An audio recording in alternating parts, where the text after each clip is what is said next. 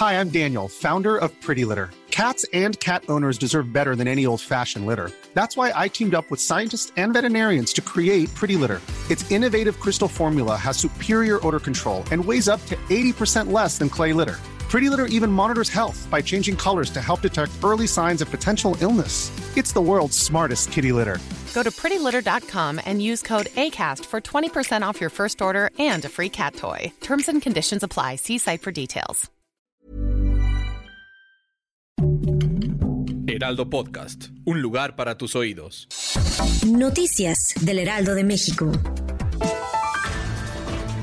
Después de que Luis Donaldo Colosio Riojas, hijo del fallecido Luis Donaldo Colosio, solicitó al presidente Andrés Manuel el indulto a Mario Burto por el asesinato de su padre, el mandatario rechazó esta petición, pues es un asunto de Estado en el que él no tiene intromisión. Además, espera que la investigación continúe y no se le dé carpetazo.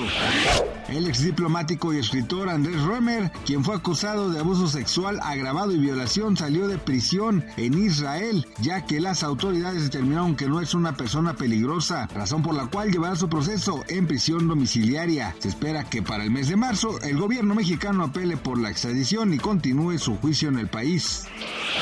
Tres personas de nacionalidad mexicana fueron detenidas en una isla de Bali, Indonesia. Se les acusa de robar a un turista de Turquía, a quien además le ocasionaron lesiones severas. De acuerdo con cámaras de seguridad y testimonios, los mexicanos entraron a una villa cercana a un popular sitio turístico. En el lugar abrieron fuego para robar cientos de dólares y de rupia indonesia. Se calcula que la cifra que robaron asciende a los 101.462 pesos mexicanos.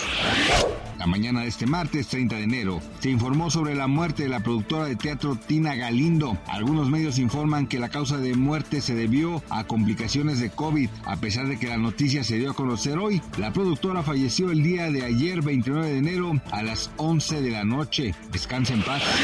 Gracias por escucharnos, les informó José Alberto García. Noticias del Heraldo de México.